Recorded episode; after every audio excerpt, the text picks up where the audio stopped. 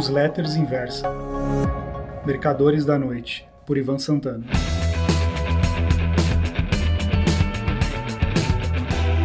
Oi, meus amigos. O título da newsletter Os Mercadores da Noite de hoje é Chernobyl.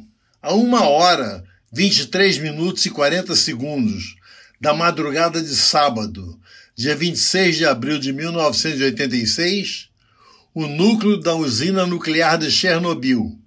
Em russo, pronuncia-se Chernobyl. Explodiu. A causa foi um erro operacional ocorrido na sala de controle. Chernobyl situa-se na Ucrânia, à época uma das repúblicas da União Soviética.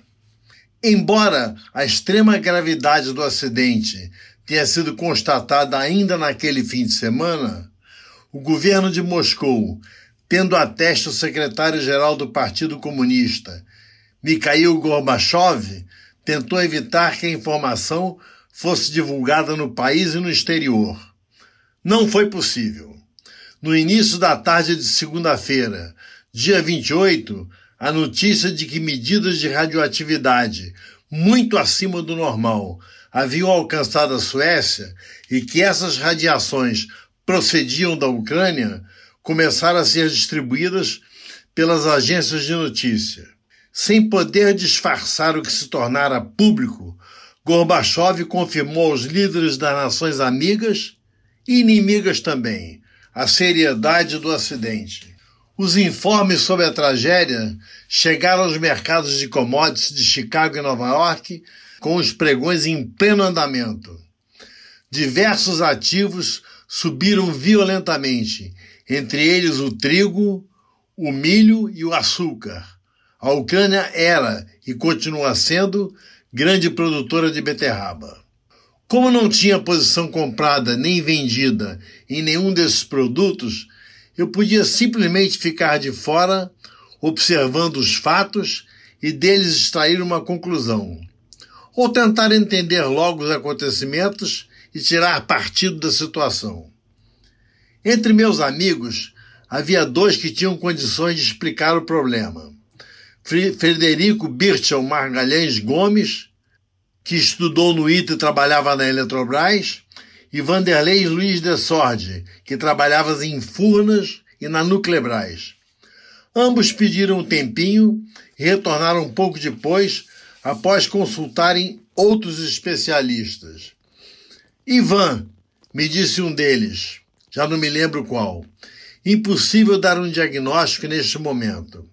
A irradiação tanto pode se restringir às áreas próximas à usina, como se espalhar pelos países vizinhos.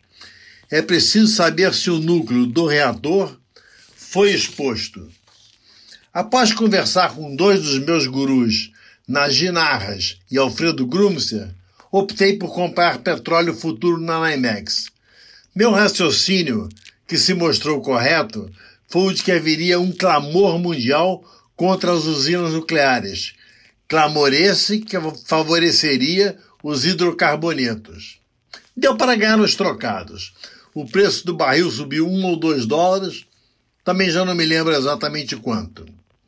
Anteontem, maratoneando de uma sentada só os cinco episódios da minissérie Chernobyl, produzida pela HBO, fiquei sabendo que, por pouco, muito pouco, a explosão não produziu uma hecatombe que superaria, em desdobramentos, as bombas atômicas lançadas pelos americanos em Hiroshima e Nagasaki em agosto de 1945.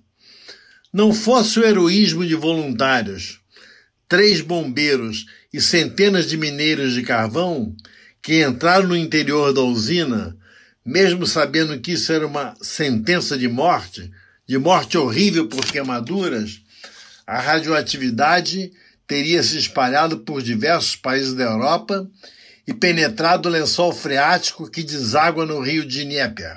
Fosse esse o caso, a contaminação atingiria pelos ares e pelas águas fluviais e marítimas a própria Ucrânia, grande parte do, do oeste da União Soviética, a Suécia, a Finlândia, a Áustria, a Noruega, a Bulgária, a Suíça, a Grécia, a Tchecoslováquia, a Itália e a Alemanha Oriental.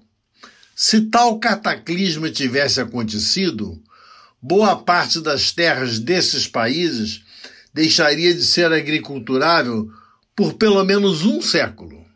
Rebanhos, assim como animais domésticos, silvestres e selvagens, seriam abatidos e enterrados sob camadas de chumbo e de concreto. Com certeza, teria sido o maior bull market de commodities de todos os tempos e também o mais melancólico.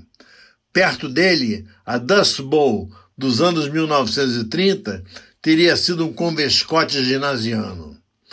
Trader que se julga merecedor desse nome deve pôr o constrangimento de lado e aproveitar essas ocasiões para ganhar dinheiro, já que se estiverem na ponta errada, poderão perder tudo que têm e ainda ficar devendo.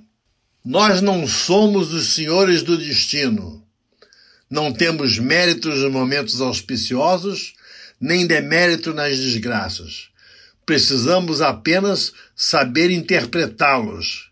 Foi o que fiz comprando contratos futuros de petróleo logo após Chernobyl. Operando no mercado, já fui contemporâneo de tantos acontecimentos imprevistos que até perdi a conta. Quando, na sexta-feira, 23 de novembro de 1963, John Kennedy foi assassinado em Dallas, no Texas, eu disse para mim mesmo: só vai afetar a Bolsa de Nova York por alguns minutos. O governo Lyndon Johnson não fará nenhuma mudança significativa na política e na economia. O mesmo ocorreu por ocasião das tentativas de assassinato de Ronald Reagan e do Papa João Paulo II foram acontecimentos neutros para a Bolsa. Quem governava por Reagan era James Baker. Papas não têm importância para o mercado. Nem mesmo era Manuel Chico com suas heterodoxias. Como já relatei diversas vezes nessa minha coluna semanal, houve ocasiões em que perdi dinheiro e outras nas quais ganhei por causa de eventos imprevistos. O importante é que o caro leitor se opera os mercados ao redor do mundo, fique atento às notícias. Se elas forem contrárias às suas posições, zere-as imediatamente. O menor prejuízo é o primeiro, diz um ditado da rua, Wall Street. Por outro lado, se alguma hecatombe, como os ataques do 11 de setembro ou o tsunami asiático de 2004, lhe seja favorável, aceite os fatos como obra do destino. Meu amigo, não deixe que a emoção conduza seus trades. Isso é receita certa de fracasso nas bolsas de derivativos. Ah, e não deixe de assistir a minissérie Chernobyl.